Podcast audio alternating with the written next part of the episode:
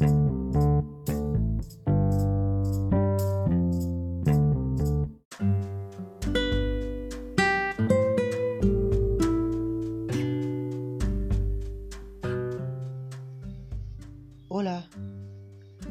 El cuento de hoy es una historia sobre cómo ser valiente y compartir tus preocupaciones. Se llama ¿Puedo contarte un secreto? de la autora Anakam. Sí, tú. Hola. ¿Puedes acercarte un segundito? Un poco más. Aún más. Tengo un secreto. ¿Sabes guardar un secreto? ¿Estás seguro? Porque no quiero que nadie lo sepa. ¿Me lo prometes? Ah, gracias. Sabía que podía contar contigo. Mi secreto es que... Mmm, no sé nadar. Nada de nada. Y me da miedo el agua.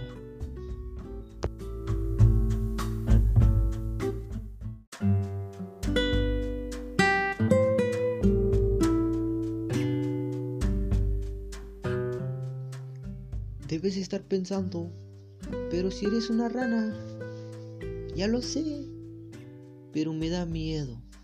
Me da miedo decir que era un ranacuajo. ¿Cómo he guardado este secreto durante tanto tiempo? Buena pregunta.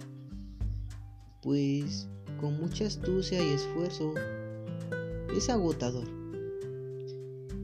Y estoy muy triste porque la verdad quiero nadar. Al fin y al cabo soy una rana. ¿Qué puedo hacer? ¿Cómo? ¿Crees que debería contárselo a alguien? ¿A mis papás, por ejemplo? ¿Estás seguro? ¿Totalmente seguro? Tú no me mentirías, ¿verdad?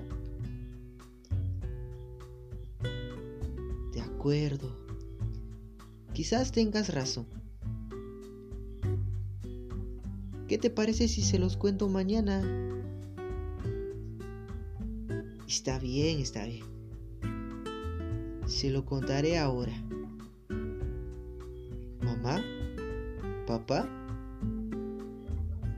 tengo que contarles una cosa. Me da,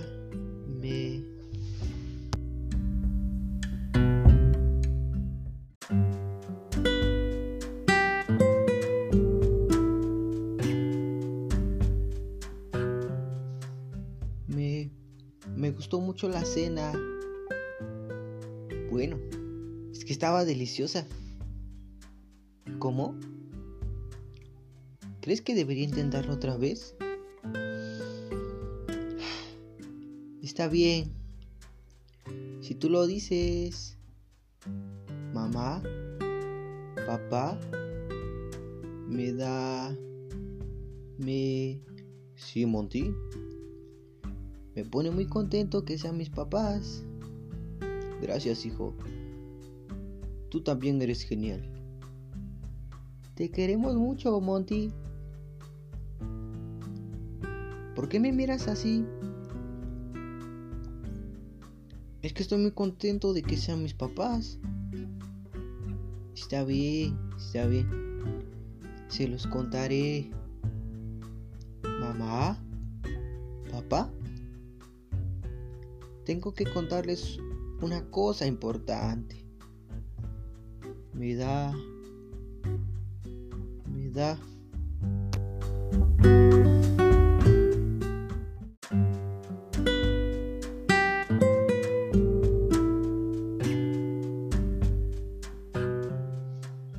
Me da miedo el agua.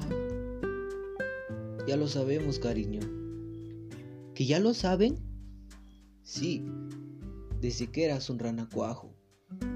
Entonces, ¿eso significa que ya no tengo que nadar? No, eso significa que ya es hora de que aprendas. Todo saldrá bien, Monty. Te lo prometemos. ¿Puedo traer un amigo que me ha estado ayudando? Claro que sí. Tengo tanto miedo. ¿Estás seguro de que puedo hacerlo? De acuerdo. ¿Te quedarás aquí conmigo? Gracias.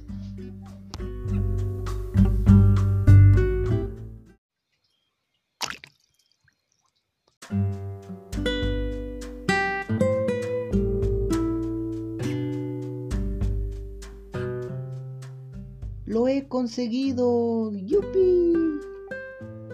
Gracias por ser tan buen amigo. ¿Puedes regresar mañana? Y colorín colorado, este cuento se ha acabado.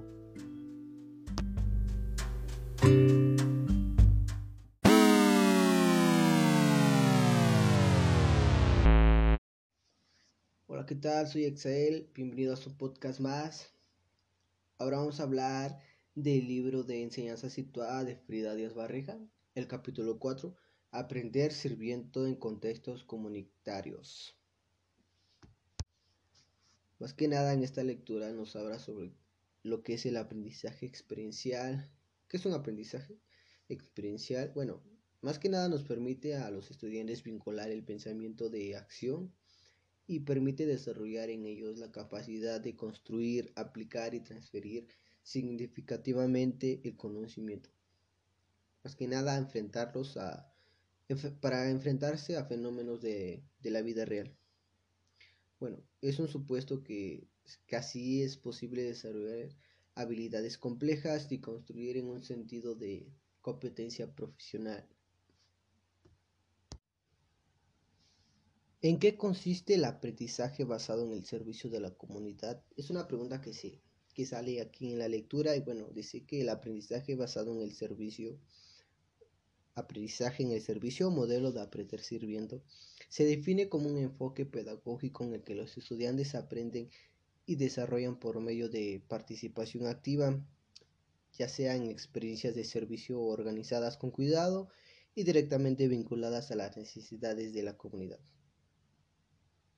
Más que nada, este tipo de aprendizaje de, experiencia educativa permite a los alumnos aprender a resolver problemas y manejarse y manejarlas estratégicamente en torno, en torno a las necesidades específicas de un contexto particular. Ahora, para distintos autores que se han consultado para, en este capítulo del libro, dice que eh, este tipo de experiencia educativa es la oportunidad óptima de reorientar la cultura contemporánea hacia el valor de ayudar a los demás y de asumir nuestra propia responsabilidad social. Ahora, este significa que esta actividad de servicios se requiere enfrentar las necesidades y los retos de la vida real y se cuestionan en juicios preconcebidos. Ahora, el, el modelo que se desarrolla es que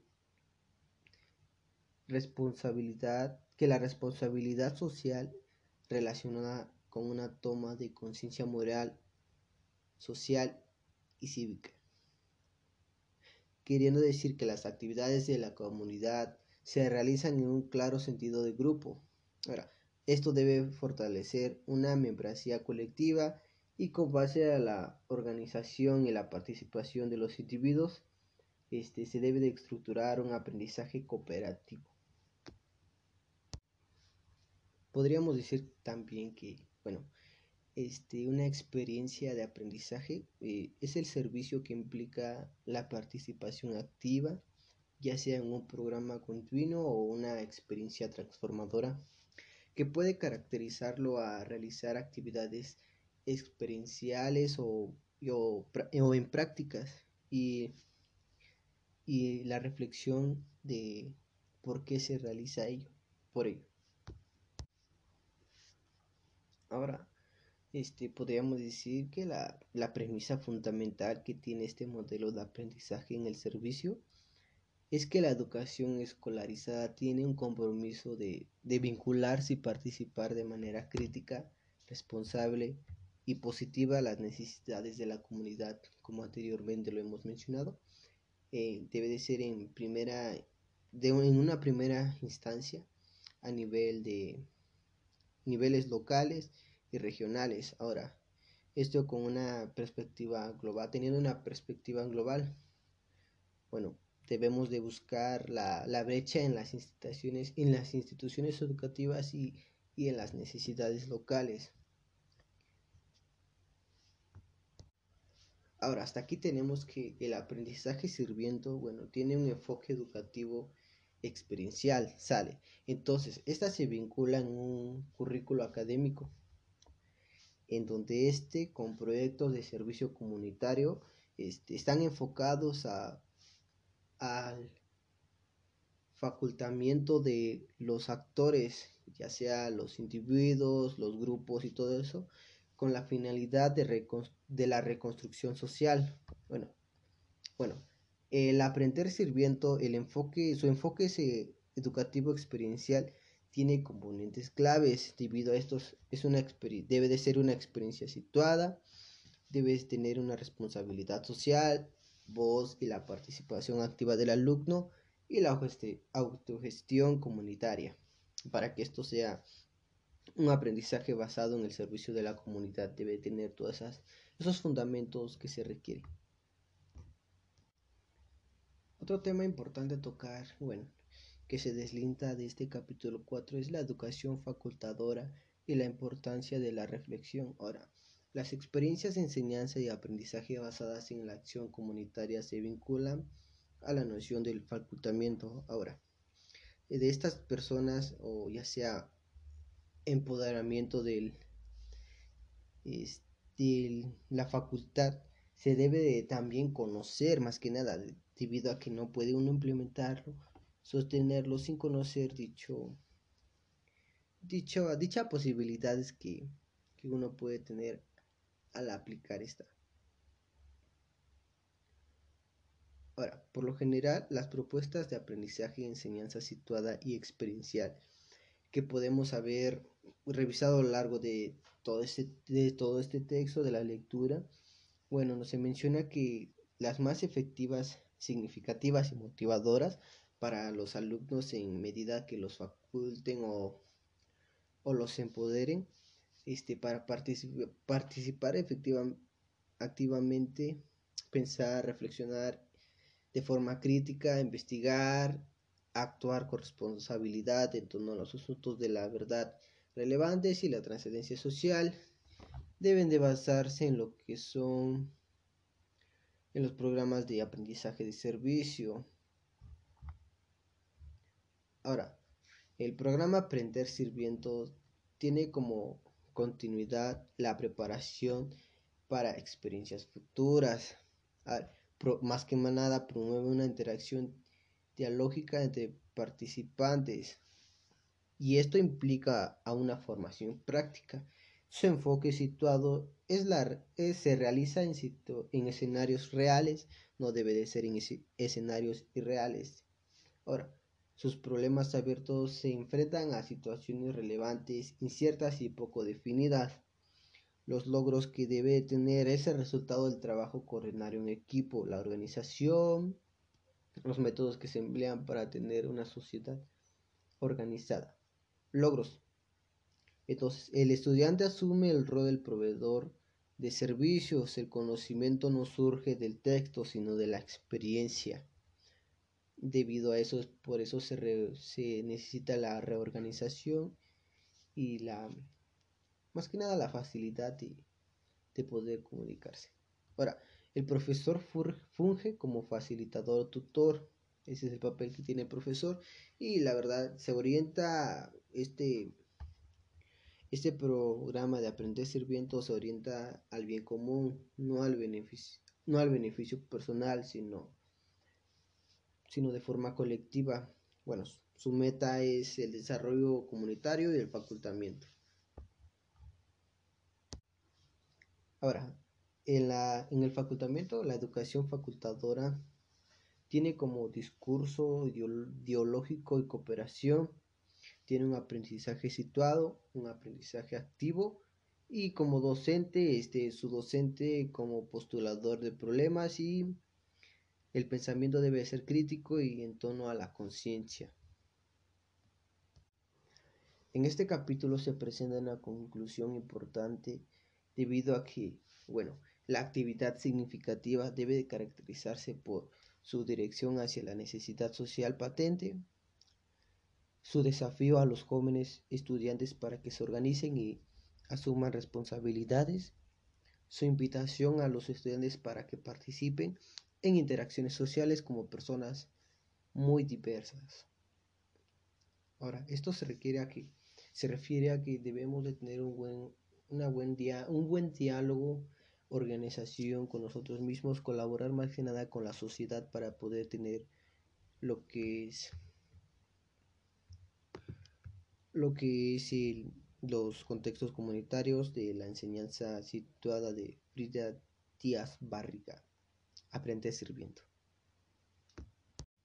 Continuando con el podcast de la enseñanza situada, capítulo 5 de Frida Díaz Barriga, la evaluación auténtica centrada en el desempeño una alternativa para evaluar el aprendizaje y la enseñanza.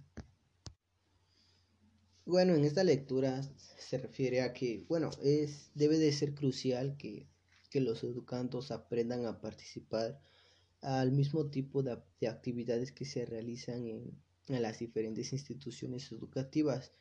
Bueno, esto debe de ser que estas actividades deben estar situadas en lo más real posible y cercana a lo que se enfrenta hoy en día para que los, eh, los estudiantes tengan las capacidades de desarrollar competencias sociofuncionales y profesionales apropiadas.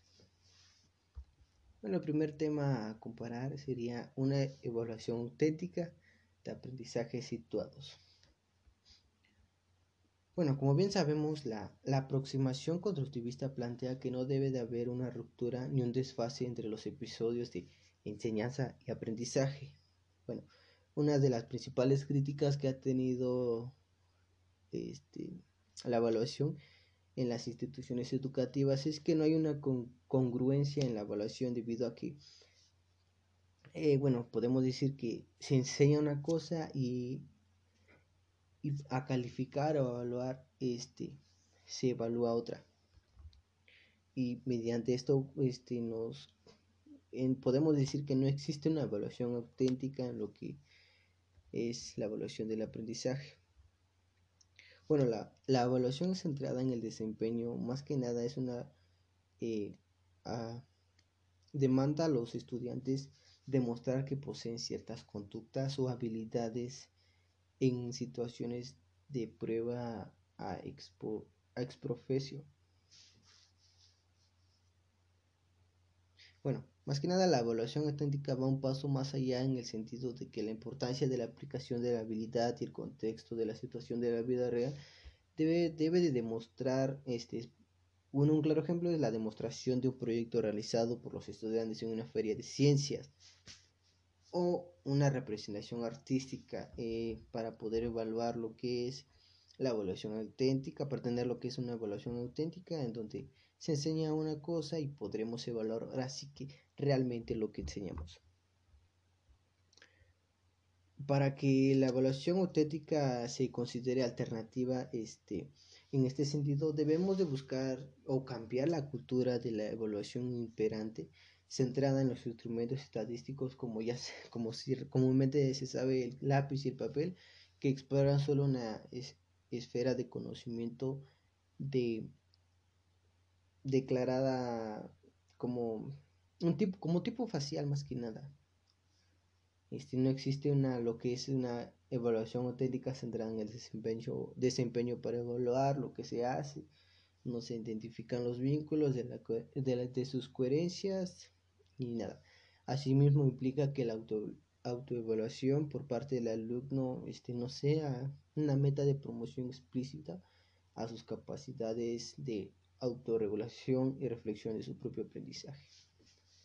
Ahora, un claro ejemplo sobre esto podremos decir que, o podemos, es que en la forma de evaluar lo que es el examen, más que nada es un escrito, en donde en lugar de comunicar o expresar lo que se haya aprendido, se está dando a conocer lo que se memorizó de lo de las de los de las clases que se han estado impartiendo en sus diferentes instituciones debido a que ahí solamente está uno la memorización, lo que se ha memorizado se pone en práctica, no lo que se haya aprendido no se ejecuta. Bueno, este, bueno, las diversas estrategias para evaluar la, ah, la evaluación debe ser, deben estar centradas en el desempeño como bueno, los ejemplos que podrían ser serían los portafolios, las pautas de observación y de autoevaluación. Bueno, esto es una, más que nada es un trabajo de ejecución.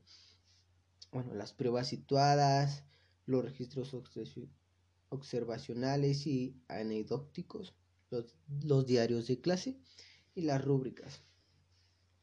Ahora, este, estas estrategias mencionadas tienen en común este, la importancia para permitir que los alumnos este, reflexivamente puedan pensar, aprender significativamente, también permiten explorar el aprendizaje de distintos tipos de contenido, ya sea de forma conceptual, procedimental y estratégico. estas estrategias deben ser y son auténticas, solo con la medida de que se conecte una experiencia educativa y la evaluación con constantes relevantes en la vida real, es decir, que no se vincule la escuela con la vida. Ante todo esto podemos llegamos a un punto donde nos preguntamos qué hace que una evaluación en verdad sea auténtica. Bueno, de acuerdo con Darling, Harmon, Amses y Fine en 1995, plantean cuatro características para que la evaluación sea auténtica. Bueno, las evaluaciones auténticas están diseñadas para presentar el desempeño real en el campo de en campo en cuestión. Ahora, dos, los criterios de evaluación permiten valorar los aspectos esenciales en distintos niveles, una vez de centrarse los estándares regidos basados en una única respuesta correcta. 3. La autoevaluación representa un papel muy importante en las tareas de evaluación auténtica. Su meta principal es ayudar a los estudiantes a desarrollar su capacidad de evaluar su propio trabajo y al contratarlo con los estándares públicos y concesados al poder revisar, modificar y distinguir su aprendizaje. En este, en este, en este punto podremos utilizar, utilizar lo que son las rúbricas. Pues, puesto que, lo, puesto que la construcción del conocimiento se entiende como una empresa humana de interés para la sociedad en una evaluación auténtica, se espera que los alumnos aprendan generando una importancia y disputa problemática en la comunidad de aprendizajes pertinente, resolviéndolos de manera adecuada, interfiriendo en una organización para la participación en sociedad. Más ahora, mencionamos lo que son las rúbricas. Las rúbricas más que nada son guías o escalas de evaluación donde se establecen niveles de progresivos de dominio o parecía o la donde carece o calificar los relativos de desempeño de una persona en un proceso de trabajo, la producción determinada de un escrito. Bueno, Airacia, las rúbricas, define que las rúbricas son estrategias que apoyan al docente tanto en la evaluación como en la enseñanza de actividades generativas en la elaboración de proyectos, la producción oral y escrita, así como las investigaciones y el trabajo práctico de los estudiantes. Y así es como lo define el autor, más que nada es de mucha ayuda debido a que pues, nos ayuda a calificar, a evaluar, a tener, eh, conocer el desempeño de los estudiantes, el dominio del tema, ya sea en un nivel cualitativo o cuantitativo de puntuaciones numéricas o de novato o nivel experto.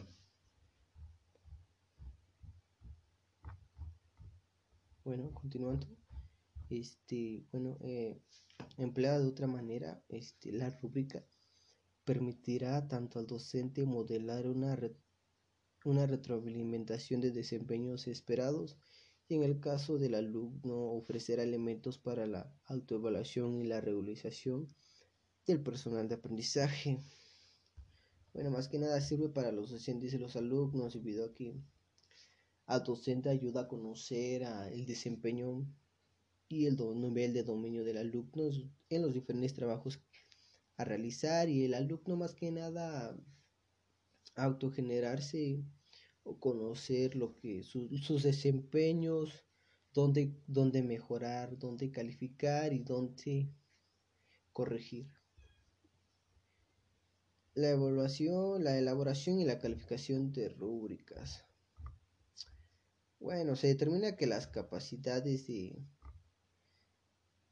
o las competencias que se pretenden desarrollar en los alumnos es más que nada en las rúbricas. Ahora, el segundo punto de otro aspecto de la calificación y elaboración de las rúbricas es la examinar modelos, seleccionar los criterios de evaluación, articular los distintos grados de calidad, compartir y validar la rúbrica en los estudiantes, utilizar la rúbrica como discurso, recurso autoevaluación y evaluación por partes. Esto puede ser por el alumno y tanto en el docente.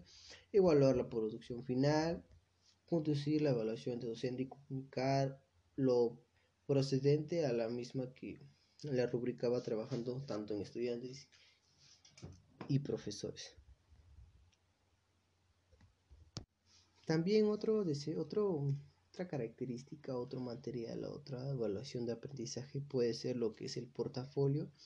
Bueno, es un instrumento de evaluación de aprendizaje y enseñanza debido a que permite identificar lo que, bueno, el vínculo de la coherencia entre los saberes contextuales y, y, y los de lo procedimental, entender el, cómo ocurre el desempeño en el contexto y situación determinado o seguir el proceso de adquisición y, la, y perfeccionar las, los determinados saberes o formas de autenticación en, los trabajos.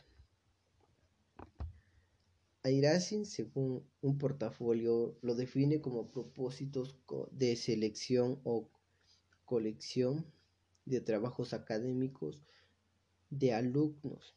Bueno, se realiza a través del transcurso del ciclo, semestre o curso escolar en donde a base de una dimensión temporal determinada, esto puede ser en los niveles de eh, en las diferentes unidades, en la unidad 1, en la unidad 2, o puede ser en el trabajo de presentar el trabajo de todo el semestre. Ahora, y se ajustan a un proyecto de trabajo TAP. Bueno, a través de, de los tiempos también se surgen nuevas este, eh, sistemas de evaluación, lo que es el, eh, la evaluación de, del portafolio, de los de la práctica reflexiva, de la autorreguladora, lo que son las rúbricas, la retroalimentación, la corrección de los trabajos dados y bueno, ahora se presenta lo que son los portafolios electrónicos. Más que nada es un acceso ya más favorable para poder adicionar imágenes, fotografías y diferentes videos, sonidos o músicas que puedan ser de recursos para un mejor trabajo. Ahora, deben ser habilidades de informáticas, artísticas, electrónicas, debido a que con el paso de los años esto debe de ser fundamental en nuestro manejo y ya que nada nos permitirá entregar trabajos adecuados para una evaluación correcta.